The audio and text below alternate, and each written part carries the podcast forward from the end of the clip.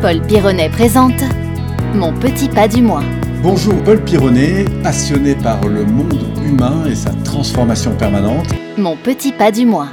Le podcast pour progresser dans ma vie. Salut Paul Salut Jean-Baptiste, très heureux de te retrouver aujourd'hui pour euh, ce nouveau podcast. Bon, et eh ben écoute, tant mieux. Bienvenue à tous aussi. Merci de votre fidélité à mon petit pas du mois.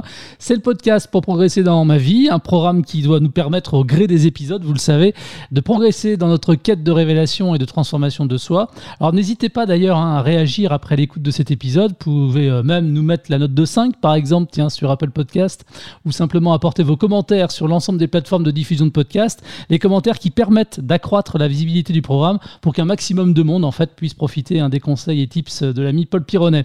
Alors vous qui nous écoutez justement en ce moment, vous diriez que vous êtes plutôt euh, perfectionniste, altruiste, battant, romantique, observateur, loyaliste, épicurien, leader ou même médiateur? N'oubliez pas cette question. Paul, lors du euh, premier épisode, on a fait ta connaissance, on sait donc qui tu es, d'où tu viens, ce que tu fais et vers quoi tu tends. Euh, justement, qui sommes-nous? Quelles sont les personnalités qui nous définissent? Dans cet épisode, on va s'intéresser au reflet de l'âme humaine, au qui suis-je, progresser dans notre quête de révélation et de transformation de soi, c'est l'objectif hein, du podcast. Pourquoi ça passe inéluctablement par une connaissance de soi, justement? Eh bien parce que d'abord c'est le plus beau des voyages qu'on puisse, euh, je crois, faire celui d'aller à la rencontre de qui nous sommes et de cet incroyable champ de potentialité. Très souvent, on s'est un peu collé des étiquettes, ou parfois c'est l'environnement qui nous a un petit peu enfermés, consciemment ou non, dans un certain style et de fait, ce qui est chouette avec euh, l'énéagramme notamment, c'est qu'on va aller voir qu'on est bien plus que cette étiquette parfois qu'on se pose à soi-même, car il y a en nous évidemment des ressources considérables. Et ce que je trouve toujours intéressant, c'est qu'à la fois il y a évidemment de la diversité autour de nous, mais il y a aussi énormément de diversité à l'intérieur de nous. Et j'aime utiliser cette structure de l'énéagramme pour notamment aller à la rencontre de cette diversité qui est à l'intérieur de chacun de nous. Alors, on va en parler évidemment de, cet outil extraordinaire. En quoi la, connaissance de soi, quand même, peut-elle stimuler finalement notre capacité à agir, mais aussi stimuler nos, capacités de motivation et de décision? Parce que c'est bien ça dont il s'agit quand on parle de transformation. Alors, bah pour une raison qui est pour moi importante, c'est que pour que quelque chose me motive, il faut qu'il soit évidemment en résonance avec qui je suis. Et c'est même à travers cette résonance que les talents les plus importants vont se manifester. Donc on vit de manière différente quand on va vers quelque chose, quand on fait quelque chose qui est en rapport à ce que nous sommes. Et ce que je trouve d'intéressant, c'est que plus on rentre à l'intérieur de soi-même pour se connaître, plus finalement ça va nous aider à nous éclairer à l'égard de ce vers quoi on a envie de tendre à l'extérieur. À partir du moment où on est plus clair sur qui nous sommes et ce qui nous intéresse, ce qui nous, porte, ce qui nous anime, eh ben, du coup, c'est plus facile, effectivement, de, faire des choix en termes euh, de positionnement dans la vie de tous les jours, de projets, de, de relations qu'on a envie de construire, d'activités qu'on a envie de développer. Et très souvent, d'ailleurs, ce que j'observe, pour euh, accompagner un grand nombre de personnes, c'est que la difficulté première, souvent, c'est que les gens se disent, mais au fond, qu'est-ce que je vais faire de ma vie, vers quel objectif aller.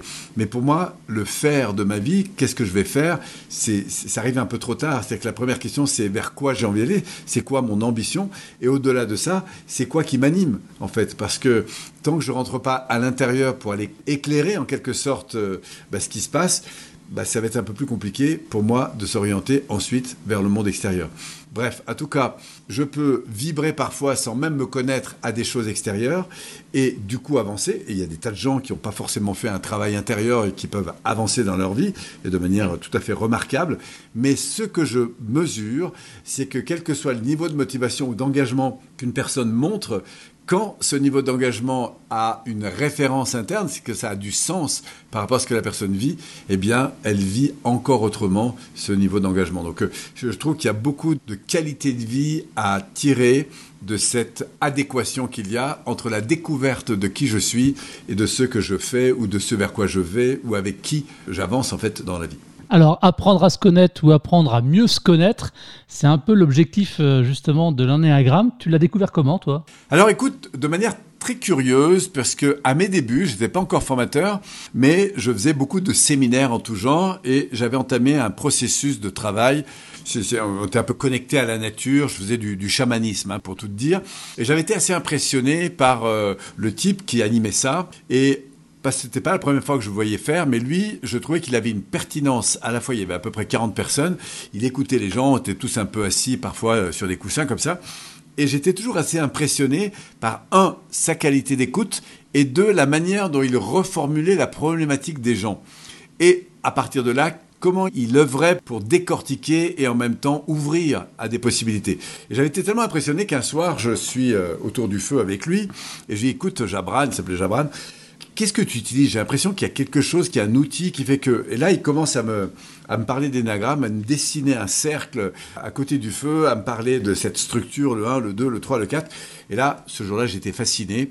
On était trois autour du feu. On a passé, euh, je sais pas, peut-être trois heures à parler euh, avec lui autour de ça. Alors lui, il n'enseignait pas l'énéagramme à ce moment-là, mais il l'utilisait.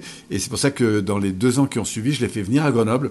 On a mis en place un premier séminaire d'énéagramme. On est en 90. Et euh, bon, j'avais envoyé, je me souviens, euh, peut-être de 1200 euh, documents, quoi. Et j'avais eu quatre inscriptions. Bon, finalement, on avait fini chez un pote, mais on a passé un week-end fantastique. Et pour moi, c'était le point de départ.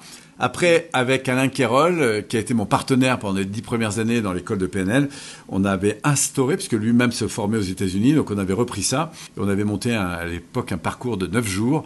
Et puis ça, en fait, ça m'a jamais quitté pendant toute ma carrière, euh, cette notion d'énéagramme. Ouais, ouais, on a entendu parler effectivement aux États-Unis, du côté de la Californie, euh, dans les années 70.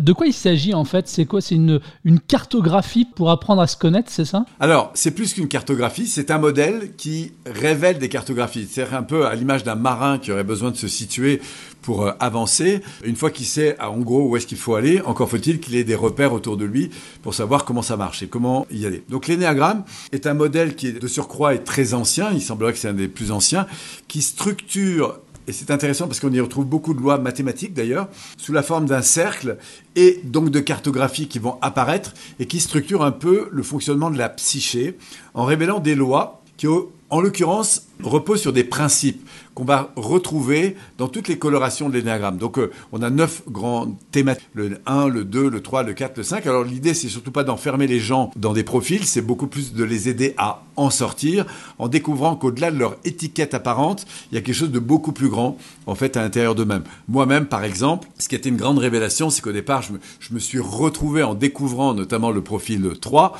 mais c'est vrai que je rayonne dans tous les autres profils au même titre que tout le monde, mais j'ai vraiment découvert comment dans mes zones d'ombre en fait, eh bien, je passais ma vie à courir et à espérer, au fond, à être aimé d'une certaine manière. En l'occurrence, en cherchant en permanence à, me dépasser et à me comparer aux autres et à, vouloir réussir.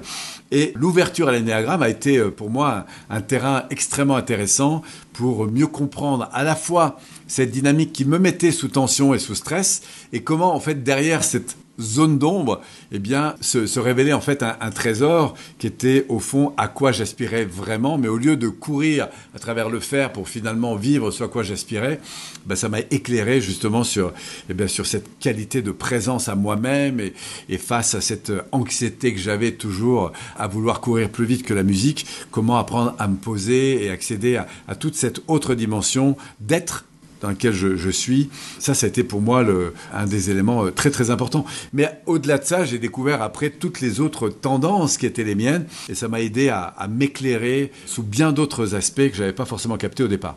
Que ce soit dans mes zones d'ombre ou dans ma capacité à aller chercher derrière ces zones d'ombre, c'est ce que j'appelle ces zones de lumière, en fait. parce que l'énéagramme, euh, effectivement, nous permet donc de savoir euh, ce que l'on cherche, mais dans le même temps, ce que l'on cherche à tout prix à éviter. Absolument. C'est-à-dire qu'en en fait, on va découvrir des profils. Et une des premières choses qu'on fait quand on rentre dans les profils, c'est découvrir les peurs et les désirs. Je vais donner quelques exemples. Si par exemple je suis un type 1, donc un perfectionniste, eh bien je m'en rends pas compte, mais je suis souvent sous la peur de ne pas être à la hauteur. Mais au-delà de cette peur, il y a toute une mécanique qui va se mettre en place dès que je suis en insécurité, qui va m'entraîner, si tu veux, dans la sensation intérieure, avec le sentiment que finalement je suis différent et un peu le vilain petit canard à l'égard de l'environnement, et que pour me sortir de ça, il faut absolument que je démontre que je suis quelqu'un qui peut aller vers mieux que ça. Et comme j'ai une espèce de surexigence, j'ai toujours le sentiment que je suis pas assez à la hauteur. Il y a comme une avidité à la perfection, ce qui en soi est une bonne chose. Mais il y a deux façons d'être dans cette avidité. La première, c'est d'être dans le devoir d'être parfait pour finalement exister. Et ça, c'est beaucoup plus pressurisant, on va dire, et ça va entraîner évidemment des contraintes, ou être véritablement dans le désir de perfection. Mais auquel cas, bah, si c'est chouette, c'est super, j'ai envie d'aller vers du mieux, mais si à un moment donné on me critique, je me sens pas pour autant rejeté, et ça va pas du tout éteindre mon potentiel. Tu comprends? Parce que dans un cas, je suis libéré, je suis passionné par le fait d'aller chercher de la perfection dans toutes les choses, et en même temps, bah, si les choses sont pas parfaites, si le cadre n'est pas celui que j'aurais espéré, je reste extrêmement serein, ouvert, disponible, etc. Et au fond, je vis de la perfection dans tout, en fait, au lieu de courir en permanence avec la croyance que je suis imparfait et que je dois faire un certain nombre de choses pour, aux yeux des autres, au fond, exister. Tu vois un peu la, mécanique. Donc là, je te l'ai fait en version 1, mais je peux te la faire en version 2, qui est beaucoup plus axée sur la relation aux autres, le besoin d'aider les autres, d'être au service des autres, ou le 3 qui a besoin de performer. Donc c'est pas la même chose que d'être dans le désir de performer ou dans le devoir de l'être en comparaison avec les autres, tu vois, et ainsi de suite avec les l'énéagramme. Donc ça, c'est vraiment des principes extrêmement intéressants et riches qui vont au final nous servir à libérer des personnes quand on va voir dans leur système de croyances, de comportement, comment en fait elles se raccrochent pour être aimées à ce besoin de fonctionner de telle ou telle manière. Alors, neuf profils euh, différents. Vous vous souvenez peut-être de la question que je vous ai posée tout à l'heure, hein, mais vous diriez que vous êtes plutôt perfectionniste, ça c'est donc le profil numéro 1, altruiste, le numéro 2, battant, numéro 3, romantique, numéro 4, observateur, numéro 5, loyaliste, le 6, épicurien, le 7, leader, le 8 ou médiateur, le 9. Comme peuvent l'être les mathématiques, l'énéagramme, c'est une science exacte alors, c'est toujours compliqué parce que la science exacte, c'est ce qui est reproductible, observable. Alors, ce qui est vrai, c'est que quand on pratique l'énagramme depuis un certain temps, on s'aperçoit qu'il y a des lois, qui sont d'ailleurs régies par des lois mathématiques, qu'on retrouve d'ailleurs dans l'énéagramme, curieusement. On retrouve la suite de Fibonacci, on, est sur un modèle où c'est très surprenant de voir à travers des mathématiques des lois de la psychologie, en fait. Et quand on connaît la psychologie, qu'on l'a pratiquée, qu'on l'a expérimentée, eh bien, c'est clair que ce qui est reproductible, c'est les grands principes qui sous-tendent ce fonctionnement humain. Parce qu'il y a vraiment des lois qu'on retrouve. C'est-à-dire que pour un perfectionniste, on voit que c'est toujours la même mécanique qui se passe et la même façon de le libérer. Si je prends euh, par exemple un observateur, euh, le penseur, là, eh ben, on, voit comment, face à l'insécurité, il va se réfugier mentalement dans ses cartes mentales avec le sentiment qu'il n'en sait toujours pas assez, ou au contraire s'ouvrir et passer au feu de l'action. Donc il euh, y, y a vraiment des lois qui sont observables et répétitives, tu vois. Maintenant, est-ce qu'il y a une science exacte dans tout? J'en sais rien, tu vois. J'ai même envie de te dire que ça m'intéresse même pas de le savoir. bon, euh, il se trouve que en préparant euh, cet épisode, tu penses bien, je suis allé faire un tour sur ton site internet et j'ai eu l'opportunité de savoir quel était justement mon profil à moi. Donc euh, j'ai répondu à un quiz. Hein. Ce qu'il y a de bien avec ce jeu, c'est que vous connaissez normalement les bonnes réponses puisque c'est de vous dont il s'agit. Conclusion de l'algorithme, je suis à 67% médiateur, 33% perfectionniste réformiste. Alors je trouve que c'est plutôt bien même si je me vois aussi euh, loyaliste, parfois leader, parfois épicurien. En fait, est-ce qu'on n'est pas un peu tout à la fois, mais avec des profils plus dominateurs que d'autres? Alors c'est exactement ça. C'est-à-dire que là, évidemment, tu as fait un quiz, donc tu as répondu à peut-être une quarantaine de questions, et à partir des niveaux de réponse que tu as jugés justes, eh bien, ils vont ressortir deux types de profils euh, comme ça un peu dominants, mais c'est vraiment très basique. Mais ça permet quand même de faire ressortir, au regard des questions, eh bien, les thèmes sur lesquels tu t'es plutôt positionné. Et en l'occurrence, là, le médiateur, où on dira même avec une L en 1, c'est-à-dire le 9 avec une L en 1, qui est donc le, le perfectionniste. il est possible qu'effectivement, quand tu lises la définition, tu te retrouves là-dedans mais c'est évidemment très, voilà, c'est vraiment du premier niveau. Après, si on allait un peu plus loin, la connaissance de l'énéagramme, que ce soit par euh, le, fait d'entrer dans ces cartographies, le fait d'être, euh, de prendre le temps aussi de réagir, de voir comment tu réagis émotionnellement dans certaines situations qui sont inconfortables ou inconfortables, et enfin de voir comment dans ta vie tu as pris le plus souvent des décisions et autour de quoi tu as plutôt privilégié ton attention, eh bien, à, à l'évidence, plus tu vas découvrir l'énéagramme, plus tu vas sentir tu vas observer et tu vas effectivement euh, valider qu'il y a certains comportements qui vont ressortir, tu vois. Et qu'est-ce qui va se passer? C'est que à travers des questionnaires un peu plus approfondis, eh bien, tu vas te retrouver avec des dimensions plus développées dans tous les profils. Mais on va voir qu'effectivement, il y aura toujours une dominante, ce qu'on appelle un port d'attache. On aura aussi ce qu'on appelle un profil secondaire. Et pour ce dominant ou ce profil secondaire, on aura ce qu'on appelle des ailes. Par exemple, tu as avec un, 9 avec peut-être plus de 1 que de, que de 8 qui a priori me semble assez juste. Et puis, euh, évidemment, il y a d'autres profils que tu vas trouver. Après ça, on va entrer dans les, les voies d'intégration et de désintégration. Donc là, on va aller plutôt découvrir comment ton système de défense, dans le cas de l'insécurité ou des moments de frustration, va plutôt réagir.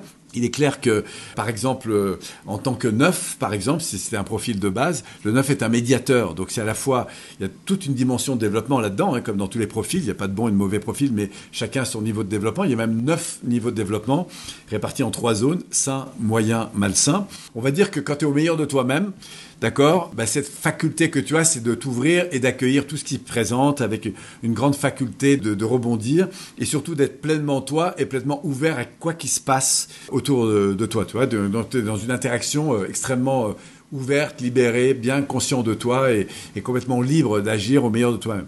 À un niveau moyen, ce qui pourrait se produire, c'est qu'en état de stress, eh bien, le besoin de tranquillité, de pas faire de vagues, euh, c'est ce qui va être un peu le propre du médiateur, hein, pas faire de vagues, préserver l'harmonie, pourrait être te conduire à des comportements du type euh, ah ben imagine que tu sois à l'hôtel, euh, hôtel 3 étoiles, euh, finalement il n'y avait pas d'eau chaude, et puis tu arrives euh, à la réception et tu dis bah excusez-moi de vous demander pardon, euh, combien je vous dois, etc. Et ah oui mais il n'y avait pas de, oh oui mais c'est pas grave, vous inquiétez pas. Alors c'est chouette de dire que c'est pas grave, mais il y a deux façons de le faire. Soit j'ose pas m'affirmer parce que je veux pas faire de vagues. Tu vois, je, suis en train d'inhiber en quelque sorte mes besoins. On dit qu'on fait de la narcotisation à la fois sur mes sensations de, de choses qui pourraient me venir me chahuter ou des, des problèmes qu'il y a. Et donc du coup, dans cette forme de narcotisation, le neuf, il va dire toujours c'est pas grave. Non mais c'est rien, c'est rien.